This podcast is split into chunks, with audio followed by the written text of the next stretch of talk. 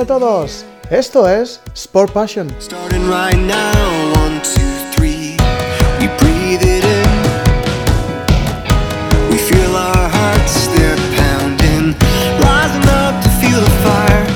Supongo que mi voz no les sonará de nada. Mi nombre es Emilio Caballero y les hablo desde Buffalo, New York.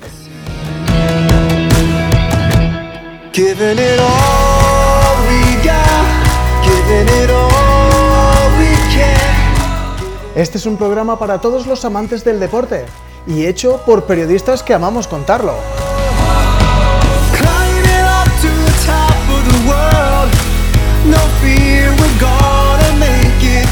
Fútbol, baloncesto, tenis, golf, béisbol, aquí en Sport Passion.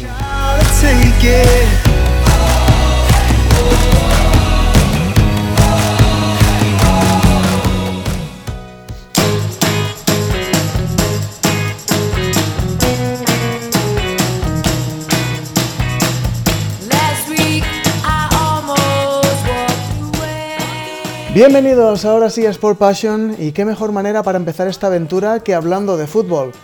Estamos eh, en una semana marcada por la Champions, pero han pasado muchas cosas en los últimos días que vamos a analizar hoy aquí.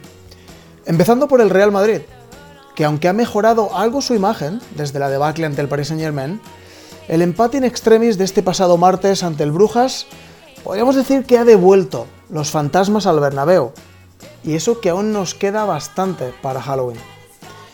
Bien es cierto que los de Zidane han hecho muy buenos partidos, tanto en Sevilla como en el Wanda ante el Atlético, y otro más que decente ante Osasuna, y que además marchan líderes en solitario de la Liga Española, con un punto de diferencia con el Atlético de Madrid y dos sobre el Barcelona.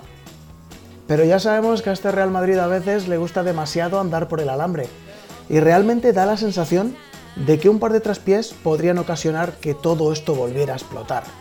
Y ya hay alguien llamado José Mourinho esperando la llamada de Florentino Pérez. La gran pregunta es cuánto le va a durar la flor a Zidane.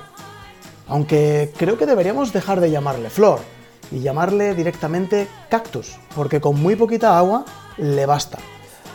Sin algunos de sus mejores jugadores por lesión, sin algunos de sus mejores jugadores por rendimiento, sin los fichajes que pidió, aún así el francés mantiene su equipo en lo alto. Hablamos de ello.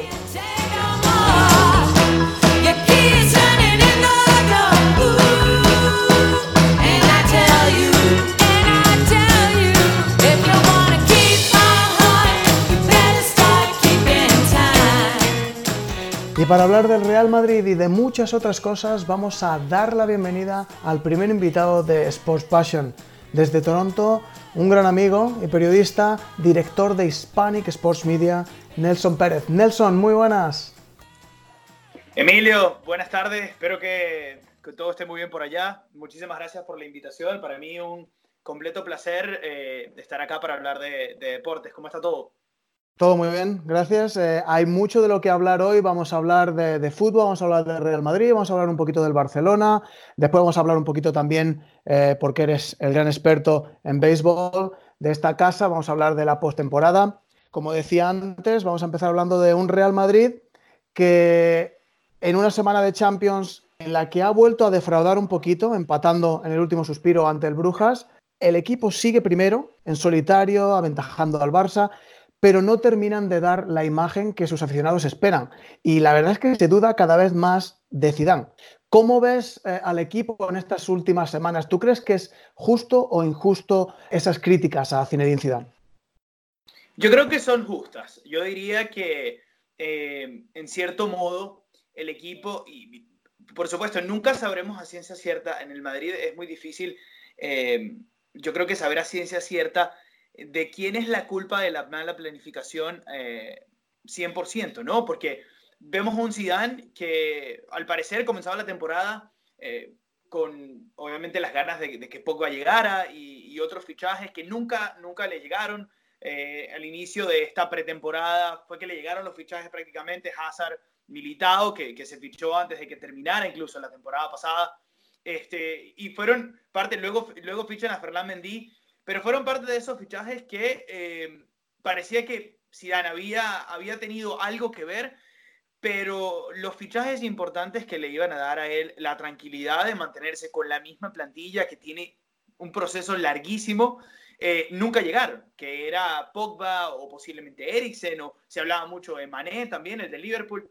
Entonces, yo creo que las, las críticas son justas porque si no sabemos a ciencia cierta, sin duda, Zidane tiene mucho que ver en, lo que está pasando en el Madrid.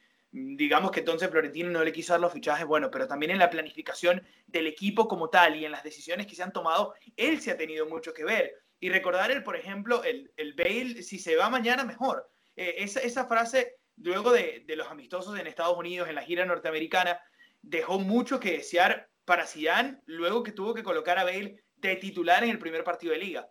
Entonces, para mí las críticas son justas con Zidane. Yo creo que eh, nunca había tenido que vivir un momento tan complicado como técnico del Madrid y creo que es la primera prueba que tiene él también como, como entrenador de, de sacar la casta y de decir, bueno, las cosas no van bien, tenemos muchas cosas en contra, pero hay que encontrarle la vuelta de alguna manera. Zidane era un mago en la cancha, en el campo de fútbol, eh, sacándose jugadas de, del sombrero y, genialidades en, en, momentos en donde el partido lo necesitaba, pero, pero nadie lo esperaba.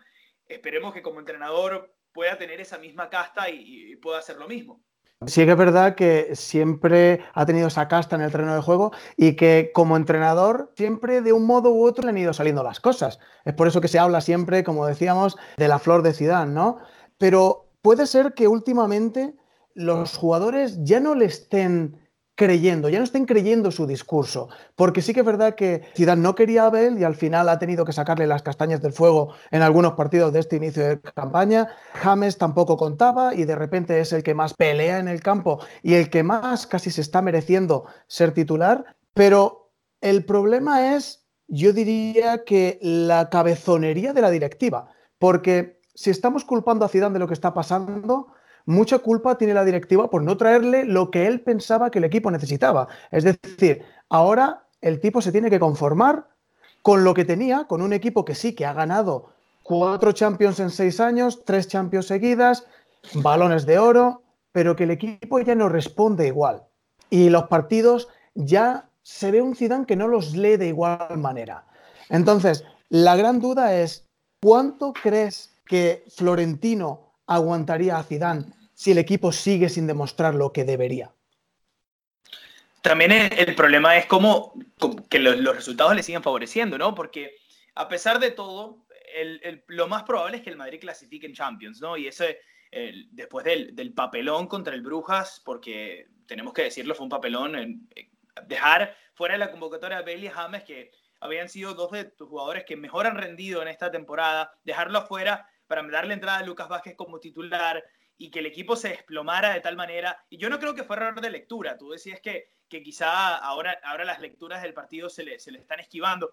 Yo no creo que han sido errores de lectura y yo no creo que, que sea que los jugadores no le, no le creen el mensaje. Yo creo que también tiene mucho que ver con, con la actitud del jugador que le falta hambre, le falta seguir siendo ridiculizado para darse cuenta de que, de que, bueno, ya los tiempos en donde el Madrid tenía eh, esa, esa, digamos, esa, esa categoría de que venían de ganar tres Champions seguidas, ya esos tiempos se acabaron y la temporada pasada fue larguísima y fue una temporada muy mala y esta temporada, a pesar de que, de que están punteros en liga, eh, no, no han dejado el mejor sabor de boca, ¿no? Eh, a mí me parece impresionante cómo de un partido contra el Atlético de Madrid, que viene, viene un, es un equipo que viene jugando bien, a pesar de que también está renovando poco a poco la plantilla, el Madrid le plantaba muy buena cara, tuvo las, más claras del partido el, día sábado.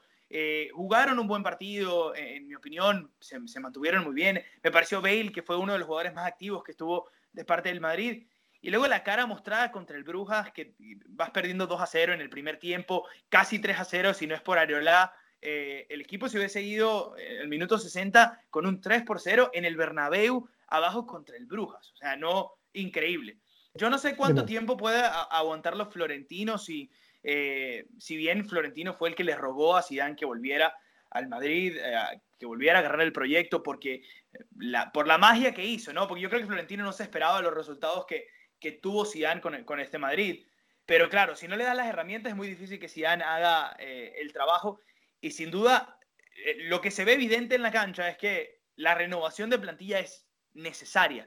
Es necesaria porque todavía se han creado muchos vicios en, esta plantilla que se apoya al máximo y que yo creo que, que ninguno va a exponer al otro porque, porque han, pasado por muchos momentos juntos, eh, pero yo creo que ya es el momento de que el Madrid comience a renovar poco a poco esa plantilla que le ha dado tanto éxito, pero que ya eh, los procesos tienen que, renacer. Claro, y, hablando de esa renovación, eh, tú mencionabas de que hay jugadores que llevan tanto tiempo jugando juntos que ya se han acomodado mucho, ninguno quiere hablar mal del otro, pero hay realmente jugadores que no es que hayan dejado de ser estrellas, no es que hayan dejado de ser válidos, pero que quizá no están al nivel que requiere el Madrid. Y estoy hablando, por ejemplo, eh, de Luka Modric, porque este miércoles, cuando, perdón, el, el, martes, cuando jugaron contra el Brujas, Modric fue de la partida y la verdad que no cuajó su mejor partido. Sí que es verdad que llevan muchos años jugando ese tridente Casemiro, Cross, Modric,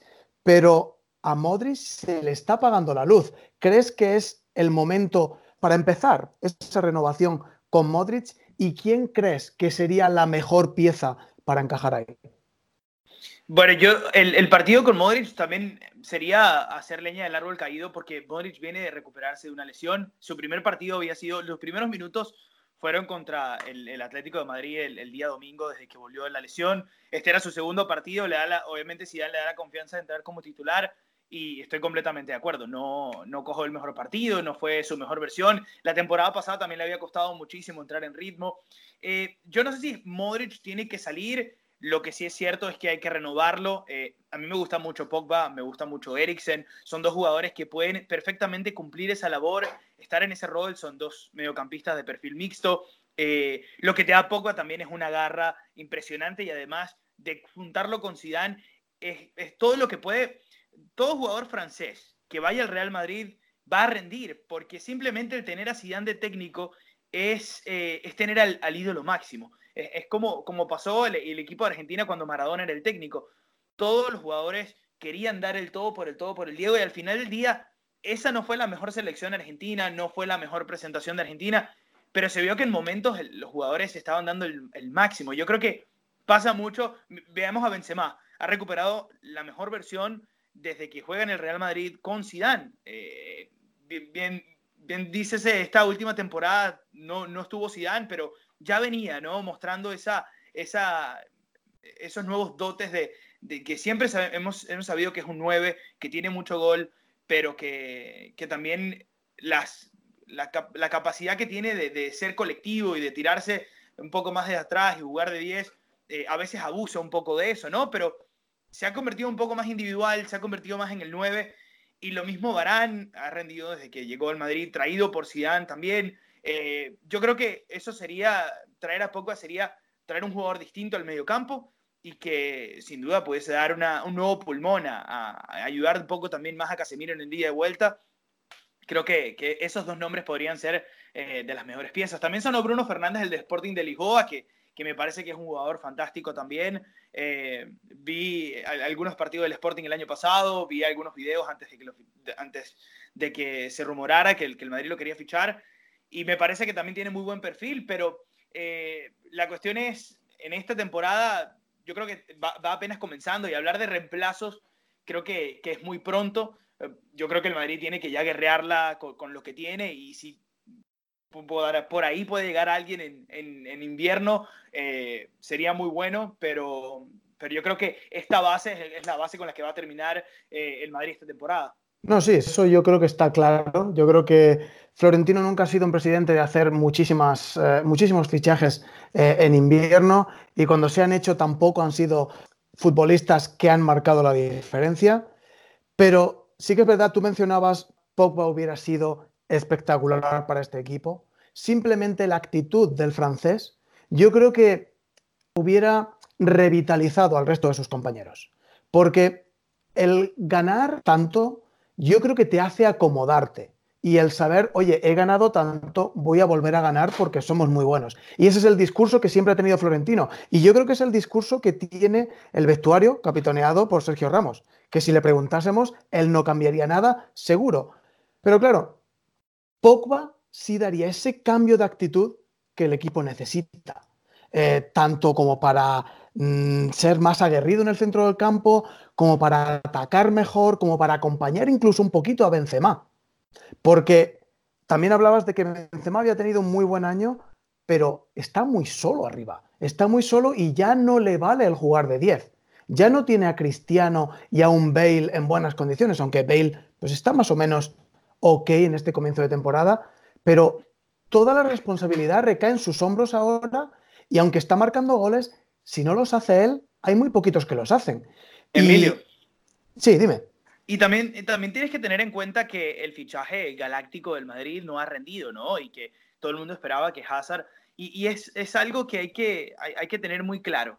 Los jugadores buenos, las estrellas, los fenómenos, los cracks, sacan de apuros a los entrenadores. Ayer, eh, y vamos a hablar del Barça más adelante, pero ayer Luis Suárez y Messi se encargaron de, de maquillar lo que iba a ser un resultado terrible para el Barça, perder en casa contra el Inter y, la imagen de Valverde iba a quedar eh, destruida porque ya venía muy mal y el planteamiento, encajar un gol tan temprano, el planteamiento malo, eh, no aprovechar que tienes un mediocampo con Frankie Jong, con Arthur, de mediocampistas de buen pie, pero te lo maquillan Suárez y Messi. Y, eso fue lo que hacía Cristiano, ¿no? Creo que Cristiano ayudaba mucho a maquillar algunas falencias que tenía el Real Madrid por ese, esa hambre y, e, ese es el problema, ¿no? Tú lo decías muy bien en, en, la introducción a este último punto.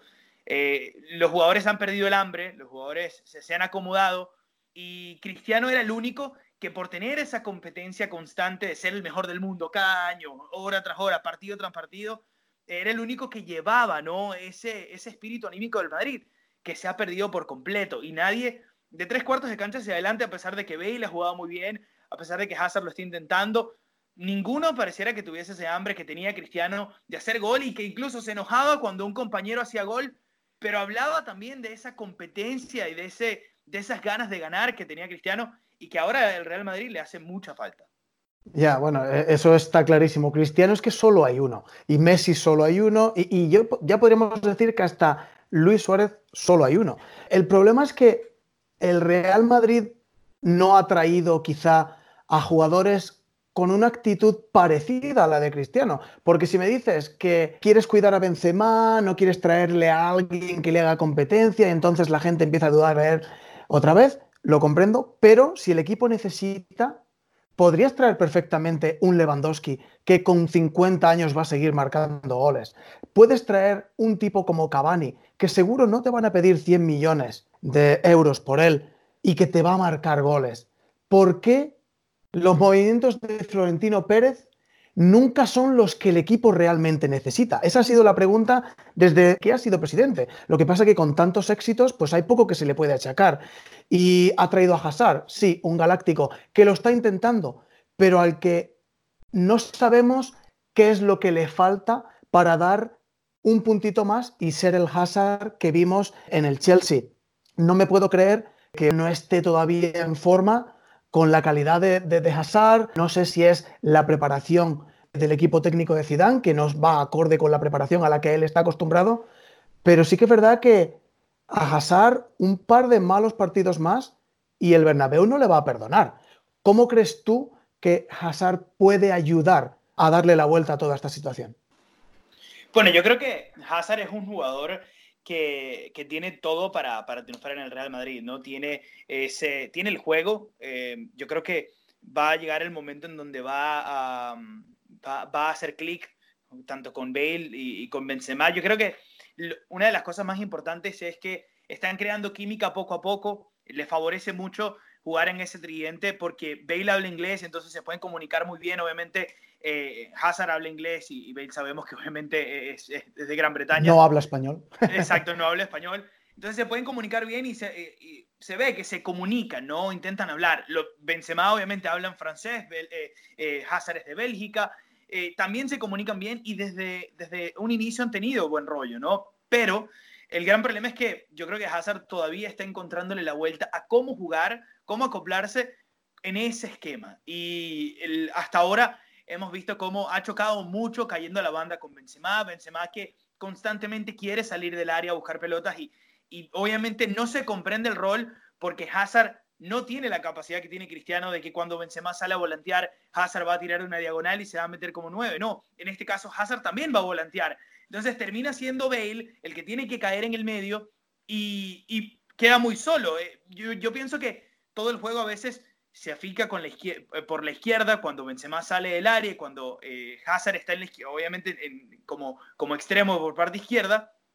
Yo creo que en el momento en que se acoplen, en el momento que se entiendan y también que comiencen a aparecer esos automatismos que, se tienen que generar cuando hay un fichaje nuevo, que eh, entenderse, leer el movimiento más rápido. Cuando comiencen a, surgir esos automatismos, yo creo que obviamente se le va a hacer mucho más fácil el juego a Hazard. Sin embargo, con toda la presión que tiene el Madrid, toda la presión que tiene Hazard por, por rendir como fichaje, jugando bajo las órdenes de Zidane en el Real Madrid, en el máximo escenario, eh, yo creo que habría que darle algo de tiempo. Eh, pero también es difícil cuando juegas en el Real Madrid tener ningún tipo de crédito, todo lo que has hecho en el pasado eh, se olvida, necesitas demostrar en el presente y, bueno, Hazard le necesita, había tenido problemas físicos, parece que se recuperó antes de, tiempo, pero todavía le ha tocado o le ha tomado eh, un poco más de tiempo en conseguir la forma y, ser ese jugador que, el Madrid necesita, que es un jugador que desborde, un jugador que se entienda obviamente con Benzema y con Bale que tenga mucho gol. Yo creo que el Madrid necesita una segunda, eh, un, segundo jugador que marque goles. Creo que es muy difícil solo depender del 9, eh, a pesar de que Benzema es muy bueno. Eh, yo, Benzema es un jugador sumamente colectivo, que no le importa dar asistencias, pero el Madrid necesita conseguir un, jugador que marque goles y, Hazard tiene que comenzar a ser ese hombre gol.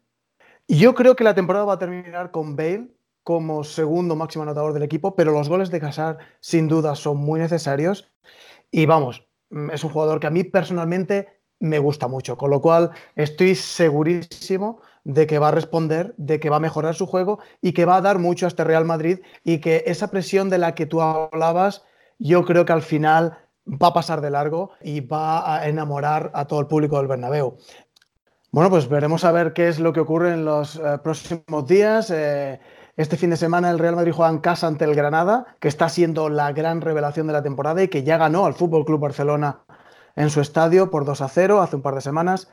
Si el equipo gana al Granada, se garantizan ir al parón de selecciones como líderes. Es decir, después de toda la tormenta, Zidane se iría en todo lo alto y seguiría manteniendo esa flor casi cactus que le está caracterizando.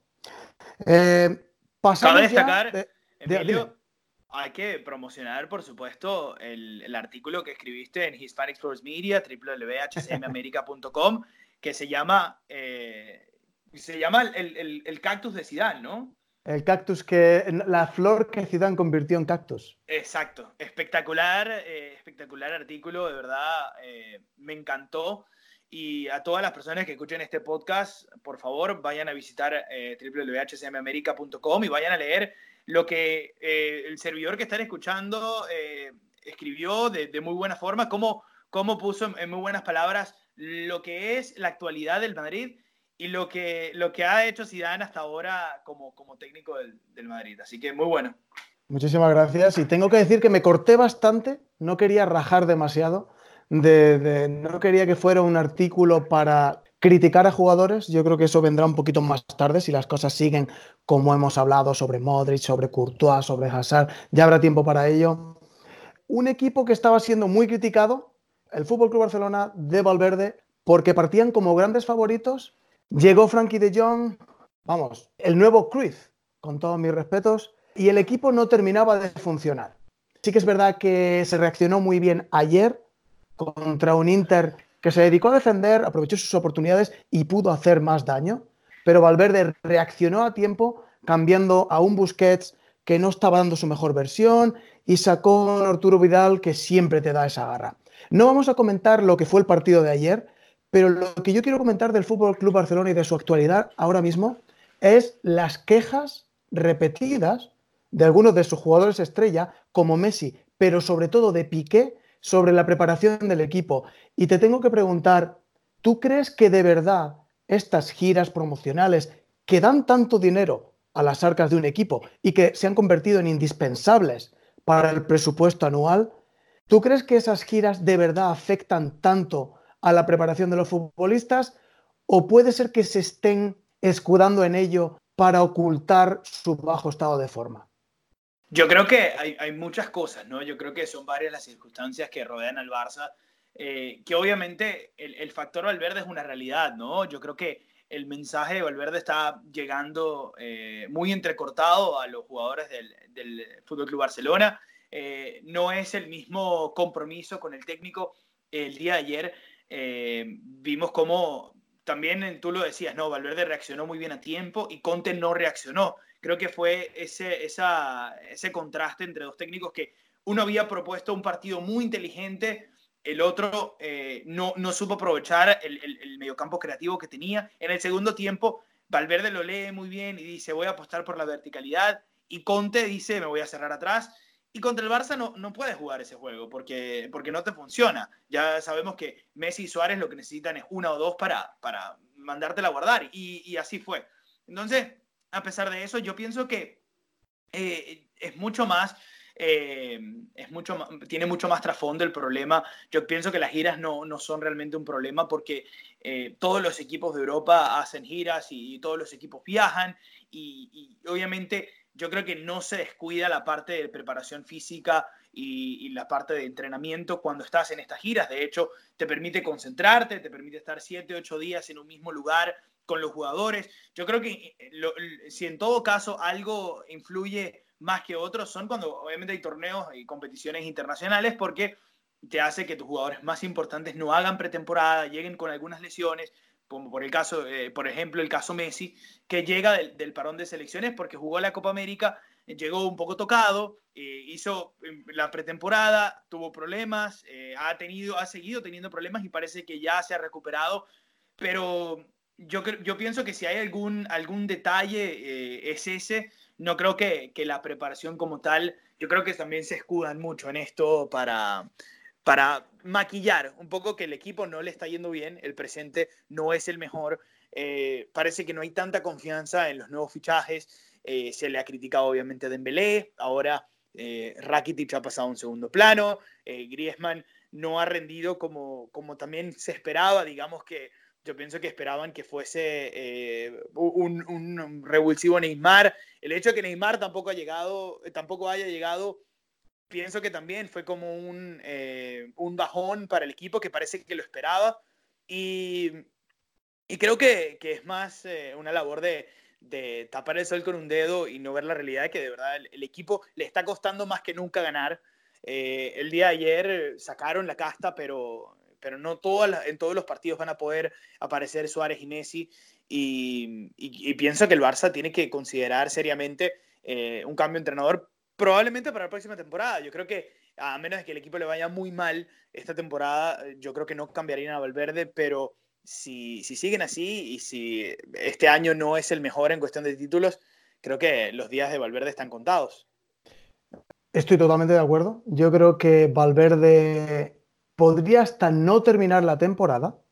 Te lo digo hoy, estamos a octubre, si el Barça en algún momento empieza a dar mala imagen de nuevo. La gran duda, ya que hablabas de, fichajes y ya que hablabas de Griezmann y de que no parece estar adaptándose, que parecía que ibas a tener un impacto como Neymar tuvo en su día, ¿Qué le pasa a Griezmann? Porque salió hablando hace un par de días diciendo que no habla mucho con Messi porque Messi es muy callado. Nunca hemos visto ese tipo de declaraciones entre estrellas tan pronto. ¿Qué le está pasando a Griezmann? ¿Qué crees que le falta para terminar de encajar en este Barcelona? Porque marcar goles ya los ha marcado, pero su influencia en el juego no es tal. ¿Qué crees que le falta eh, al francés?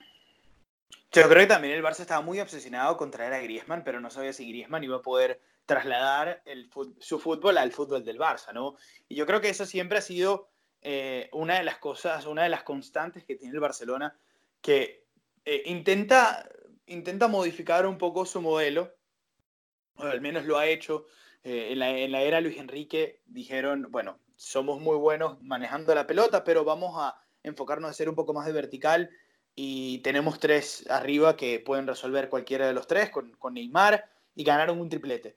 Pero después de la era Luis Enrique, el, el, Barça no ha hecho esa, esa modificación de chip en donde casarse con un estilo, ¿no? Yo pienso que eh, por momentos quieren ser muy verticales y jugar un poco a la contra, obviamente manteniendo sus líneas y manteniendo la posesión del balón, pero en otros momentos el equipo eh, luce un poco desdibujado, ¿no? Yo creo que Griezmann es parte de los mismos problemas del Barcelona. Yo pienso que al final del día eh, el Barça va a encontrarle la vuelta al sistema y va a poder sacar lo mejor de cada jugador. Sin embargo, se tarda. Yo pienso que los jugadores que, que, llegan al Barcelona tienen que tener o un estilo muy específico o si se comienzan a adaptar poco a poco, les toma un tiempo eh, el, poder acoplarse 100% a la esencia de lo que es el Barcelona. Y creo que esto es lo mismo que le está pasando quizá a Griezmann, es lo mismo que le pasa a Hazard en el Madrid. Eh, los movimientos que hace, se encuentra mucho con Suárez. Eh, yo creo que poco a poco va va a ir encontrándole la vuelta Griezmann es un jugador con mucha calidad, es obviamente un media punta, pero no juega, no juega por los extremos, juega siempre detrás del delantero. Y esto en, el Barça, eh, eso, primero Suárez a veces volantea, sale mucho del área, siempre llega, pero sale mucho del área.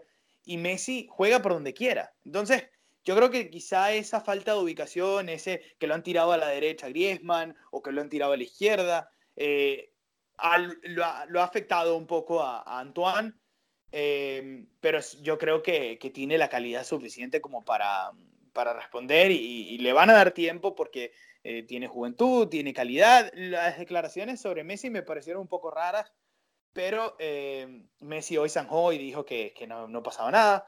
Así que yo creo que no hay que hacer mucha leña del árbol caído y, simplemente darle tiempo a, a Griezmann a que a que se acople y a que muestre su, versión o, lo que nos tiene acostumbrados. Eso está clarísimo. Griezmann es un jugador de calidad mundial. Y yo creo que se siente quizá, en mi opinión, eh, yo creo que está sin sentirse importante del todo en este equipo, porque hay veces que le colocan en la derecha y otras veces que le colocan en la izquierda. Eh, cuando la explosión de Ansu Fati, él está jugando a la derecha, en su fácil a la izquierda, ahora ya vuelve Messi y eso es sagrado. Messi juega por donde quiera, pero sí que es verdad que siempre comienza por la derecha. Y Griezmann es un jugador que aunque le pega con las dos, es más zurdo que diestro eh, y en la izquierda se siente muy perdido. Y sí que es verdad que como falso 9, como en su momento llegó a jugar Cesc Fábregas, no sé si te acuerdas, yo creo que ahí Griezmann podría dar muchísimo más, pero claro, tienes que mandar a Suárez a, la banda izquierda y eso no creo que fuera. El problema es que eso no va a pasar, porque no necesitas un falso 9 porque tienes al mejor 9 del mundo. Entonces, veremos a ver qué medidas toma Valverde. Igual Valverde nos sorprende y cambia un poquito el sistema, aunque bueno, el Barça ha estado ya demasiados años jugando con el 4-3-3 como para cambiarlo. Pero igual como, como tú bien dices, Luis Suárez que volantea mucho, que se ofrece y abre muchísimos huecos normalmente para Messi, igual con, con el paso de las jornadas y de las semanas, Griezmann empieza a ver esos huecos. Y entonces esto sería un tridente, la verdad que para asustar y mucho. Vamos a ver qué es lo que pasa esta semana. Después vendrá el parón para las selecciones, del que ya hablaremos cuando llegue el momento. Pero lo que sí está claro es que tanto Madrid como Barcelona no están finos y siguen arriba. Veremos a ver cómo se desarrolla todo, pero ahora mismo vamos a hacer una pequeña pausa y continuamos aquí en Sport Passion.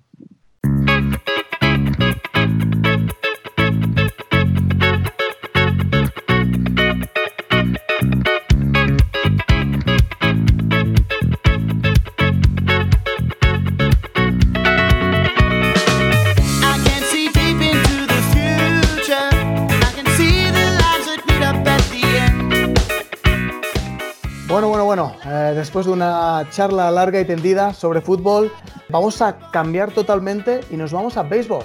Porque comienza la postemporada en la Major League Baseball y aprovechando que tenemos aquí a Nelson Pérez, eh, un venezolano de pro y por supuesto amante eh, del juego de la pelota, como allí le llaman, pues vamos a analizar lo que nos espera en en la próxima semana, en las series divisionales. Y vamos a empezar con la Liga Americana y con la serie que enfrentará a los Yankees de New York con los Minnesota Twins. Eh, los Yankees vienen de cuajar una gran temporada regular, con 103 victorias, y sobre el papel son los favoritos por su poder al bate y por gozar al fin de un bullpen que de verdad asusta. Pero en su lineup hay muchas dudas debido a las lesiones que han asolado a los neoyorquinos esta temporada, pero parece ser que Aaron Boone ha recuperado a casi todos sus efectivos para el momento clave del año. Aún así, Edwin Encarnación es duda para la serie y tenemos aún que ver cómo se encuentran físicamente jugadores importantes como Giancarlo Stanton, Gary Sánchez eh, y Gio Sella. Y en el montículo, malas noticias porque no podrán contar con Domingo Germán, suspendido por unos supuestos altercados domésticos. En el otro lado, Minnesota, que ha sido la revelación en la central, han logrado su primer título divisional desde 2010 y buscan ganar su primera serie de postemporada desde 2002, que ya ha llovido. De hecho, han perdido todos y cada uno de sus últimos 13 partidos de postseason. Pues te tengo que preguntar, Nelson, empezando por, eh, por New York, ¿crees que este es el año en el que los Yankees son realmente candidatos a ganar las series mundiales? Yo creo que, yo creo que sí, sin duda. Los, los, Yankees son grandes candidatos a ganar la serie mundial y sobre todo porque, a pesar de que, de que en la introducción decías todos los problemas que han tenido, todas las lesiones, si hay algo que ha podido hacer este equipo de Aaron Boone es recuperarse en los momentos indicados a pesar de las lesiones. Y esta temporada ha sido una temporada plagada absurdamente de lesiones.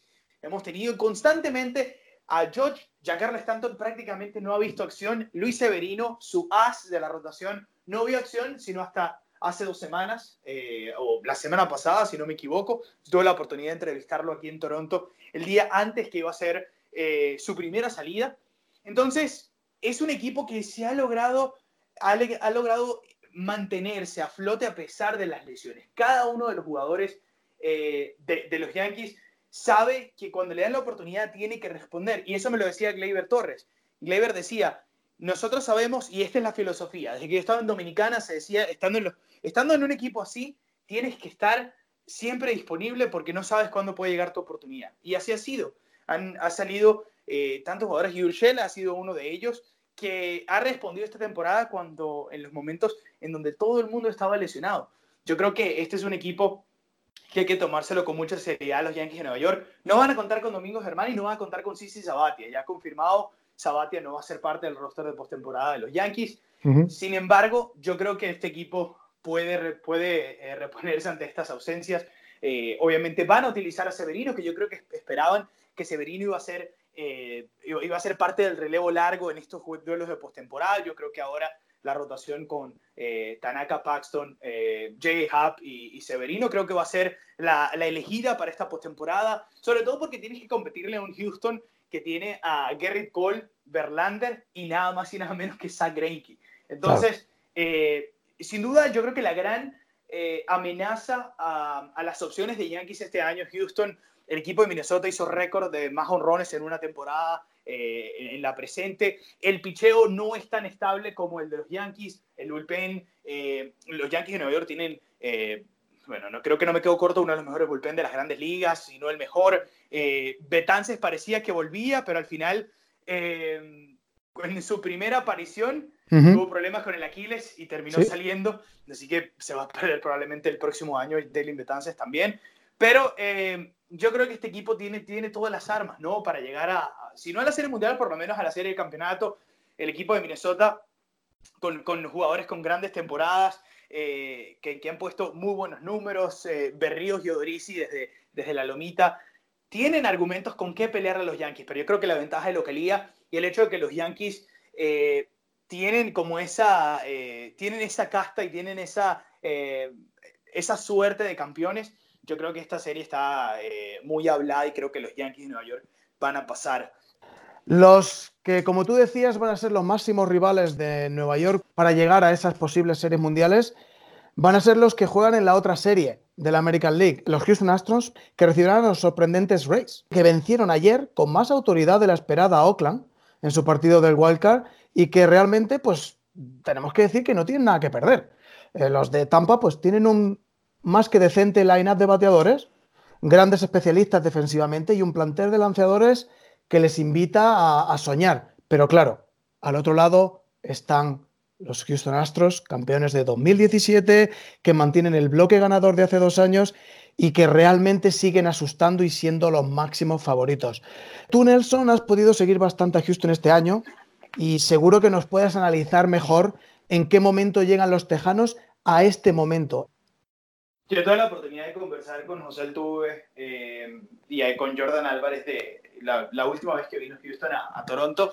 Y ellos me decían que el objetivo es Serie Mundial y más nada. Eh, traer a Greinke es simplemente para solidificar esas opciones y esa posibilidad de llegar a la Serie Mundial. Le preguntaba a Altuve concretamente, le decía, José, has logrado todo en tu carrera, MVP, has logrado eh, obviamente Serie Mundial, ¿qué quieres? ¿Cuál es el paso? ¿Qué te, qué te planteas personalmente? Decía, otra serie mundial. Yo quiero seguir ganando anillos. Y, y, eso se dice fácil, pero, pero no lo es. Y el equipo de Houston en papel tiene mejor, tiene mejor eh, roster esta temporada que la temporada que quedaron campeones. Y eso obviamente da mucho miedo, ¿no? Eh, sí, el picheo es espectacular. Tienen a los dos mejores lanzadores de la Liga Americana esta temporada. Gary Cole probablemente sea el Sayón, sin embargo, su competidor es Justin Verlander ambos juegan eh, en los Astros, ambos con temporada de 300, eh, de 300 eh, abanicados. Es, es muy difícil darle opciones a Tampa en esta serie. Yo creo que a pesar de que mostraron y, sorprendieron, yo esperaba que Oakland iba a clasificar, íbamos a tener el Oakland Astros. resulta que Tampa se cuela y, y van a terminar, terminaron como comodín y van a jugar esa serie contra Houston. Para mí, el equipo de los Astros se lleva en esta serie. No, no creo que la barran, pero eh, veo, los veo mucho más solventes. Eh, veo eh, a un equipo de, de, Tampa que tiene muy buenos lanzadores, tiene un, equipo de lanzadores. Charlie Morton fue el que vio acción el día de ayer, así que no lo veríamos en acción hasta el segundo tercer juego probablemente. Pero siguen teniendo a Blake Snell. Eh, tienen a Tyler Glasnow, eh, han, tenido buenos lanzadores que han salido esta temporada. Eh, además, hay que, hay que, estar claros que utilizan un, un, un, esquema por comité, atacan, las, atacan algunos, algunos enfrentamientos con, con, un duelo de comité y utilizan openers, o sea, lanzadores que te, comienzan el encuentro, pero simplemente lanzan uno o dos innings y sigues teniendo relevistas que te van manejando el partido.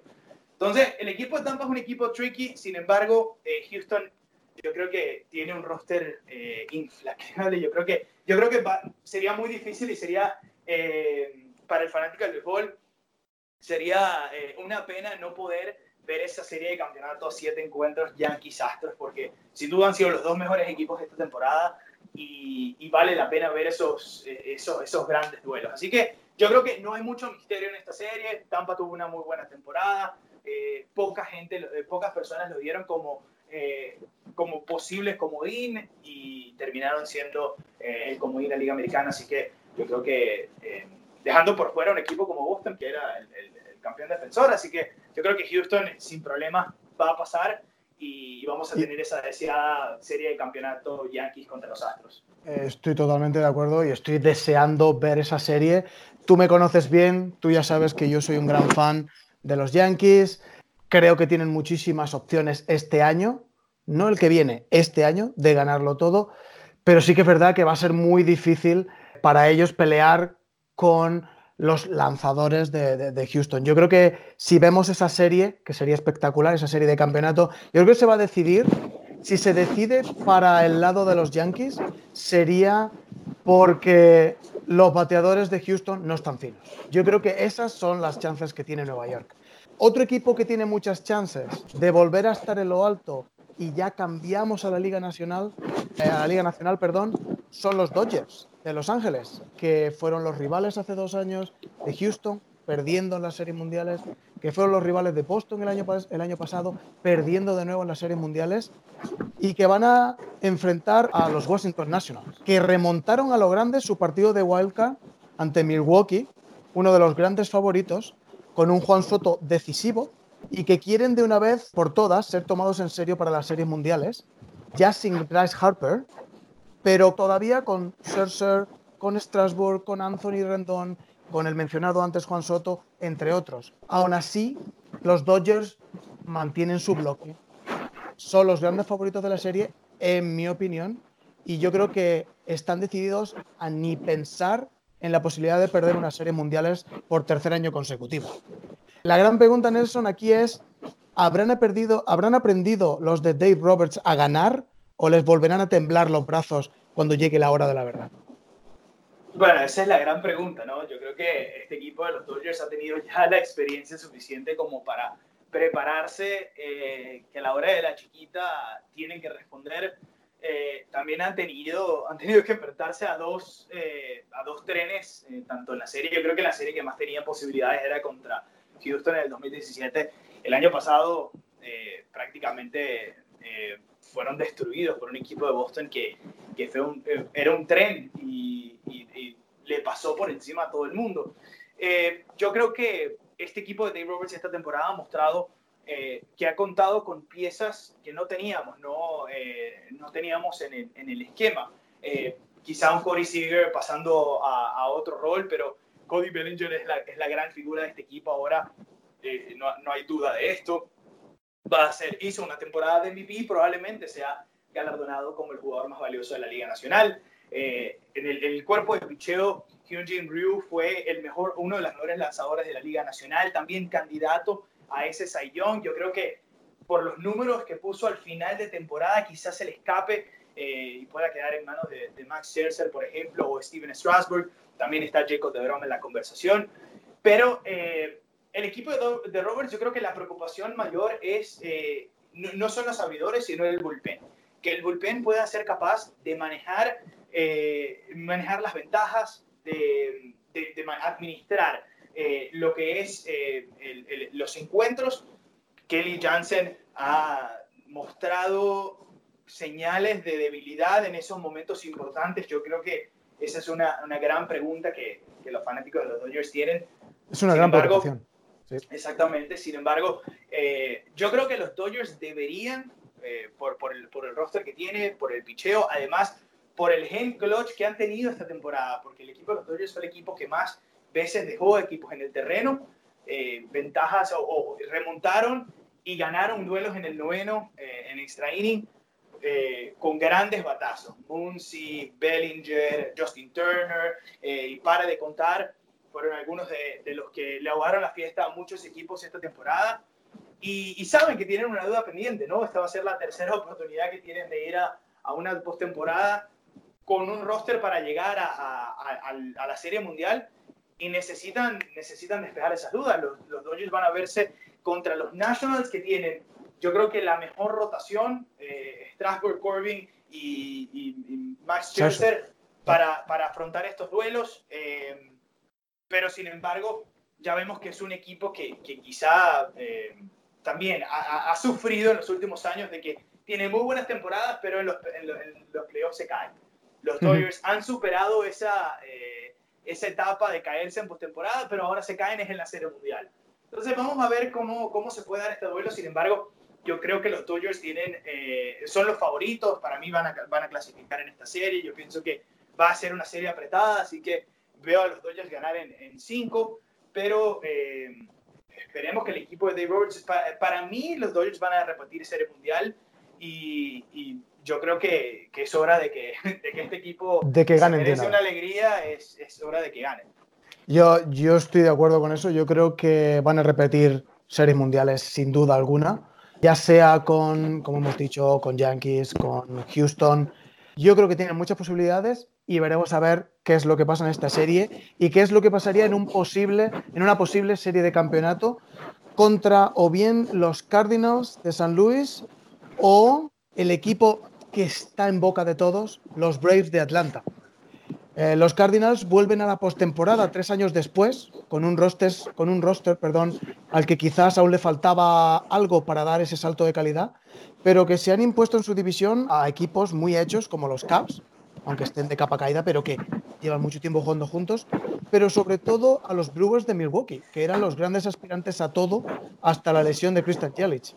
Eh, será el momento de ver si el gran contrato que firmaron a Paul Goldsmith da sus frutos, eh, más la ayuda de hombres como Colton Wong o el veterano Jadier Molina. Y también habrá que ver si su rotación con el veterano Adam Wainwright, más Dakota Hudson y Jack Flaherty, que ha terminado la temporada espectacular si pueden contener el poder ofensivo de Atlanta. Porque hablar de los Braves es hablar de un equipo joven, con mucha calidad, potencial, pero sobre todo con mucha hambre y mucho poder al bate, como decíamos antes. Eh, los de Atlanta no han ganado una serie de playoffs en 18 años y posiblemente podrían pecar de cierta inmadurez en este tipo de partidos. Pero es verdad que tienen algunos veteranos, eh, como el hombre que hace llover, Mr. Josh Donaldson, y el eléctrico Freddie Freeman, pero sobre todo, y aquí es donde te quiero escuchar a ti, tienen a Ronald Acuña Jr. Y ya sé que estás deseando contarme tus sensaciones con el pelotero venezolano. Bueno, eh, creo que mejor introducción no lo pudiste hacer esta serie, ¿no? Y creo que absolutamente esta serie va a ser una serie de eh, ver quién, eh, quién puede demostrar el mejor picheo. Sabemos que la ofensiva te puede llevar en una temporada regular, pero el, el picheo es el que te, que te mantiene en playoffs, es el que te, te demuestra y que te gana series. Yo pienso que este, este estos son dos equipos que eh, se han mantenido por, por grandes ofensivas. Eh, sin embargo, veo un poco más fuerte al equipo de los Cardenales en cuestiones de, de, picheo. Ah, ahora, el factor, eh, el factor estrella y el factor, creo que el factor más excitante, podríamos decirlo, y entretenido es ver un equipo de los Bravos de Atlanta que, que disfruta ¿no? jugar béisbol. ¿no? Tenemos a Ronald Acuña Jr., el, candidato a MVP, probablemente lo gane Bellinger, pero está en la conversación, casi se convierte en el sexto jugador en, hacer 40-40 en una temporada, el segundo más joven en hacer 30-30.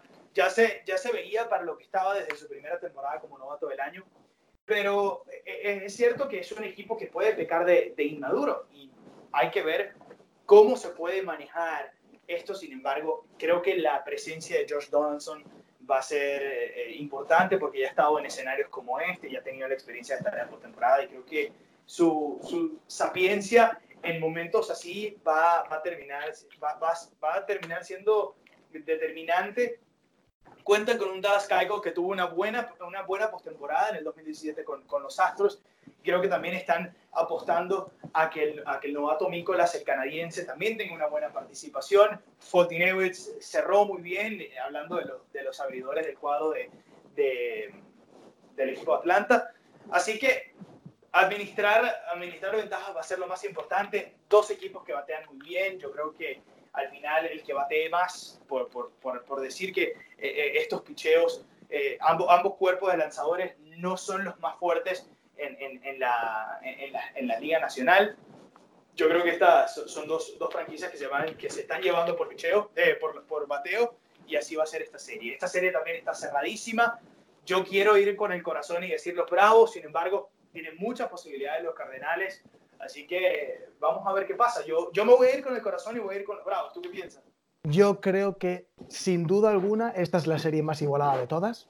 Yo creo que las otras tres hay claros favoritos, Yankees, Astros y Dodgers, pero esta es que puede pasar de todo. Y si a ti el corazón te dice eh, eh, Atlanta, a mí también me lo dice.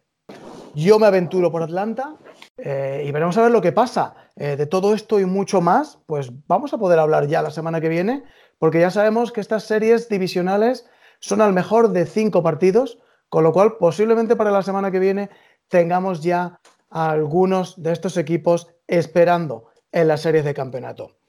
Vamos a ir despidiendo eh, y ha sido un absoluto placer contar contigo hoy, Nelson. Gracias por participar eh, en este primer programa de Sport Passion.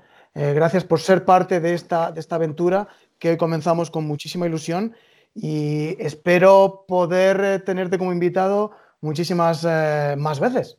Hermano, a mí eh, me encantó poder estar en este primer episodio, de verdad que un placer. Eh, te deseo todo el éxito del mundo en este nuevo proyecto, de verdad que a mí me complace ver a, mis colegas crear y, tener nuevos espacios y que haya sido yo el primer invitado me, llena de orgullo y de verdad que, que, me motiva mucho más también. Así que yo agradecido, espero, espero estar por acá en otra oportunidad. Como, como ya lo dije, te deseo todo el éxito del mundo y, bueno, vamos a disfrutar del mejor béisbol ahora en la postemporada, el, el, béisbol que uno más disfruta y, a seguir hablando de deportes. Un abrazo. muchísimas gracias Nelson y recordar todos, eh, visitar hsmamerica.com para estar actualizados con el mejor deporte en español. Continuamos.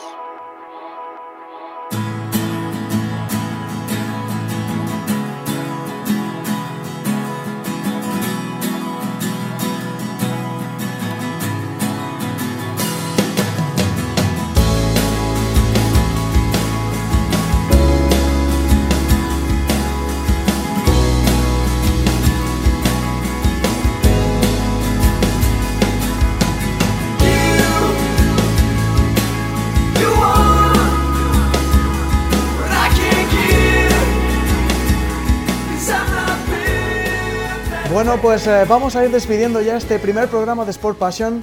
Ha sido un placer compartir este ratito hablando de fútbol y de béisbol con todos vosotros. Como decía en la intro, este es un programa hecho por periodistas que amamos lo que hacemos, que amamos comunicar, pero sobre todo hecho por y para vosotros. Así que mil millones de gracias. Nos escuchamos la semana que viene con más deporte aquí en Sport Passion. See ya.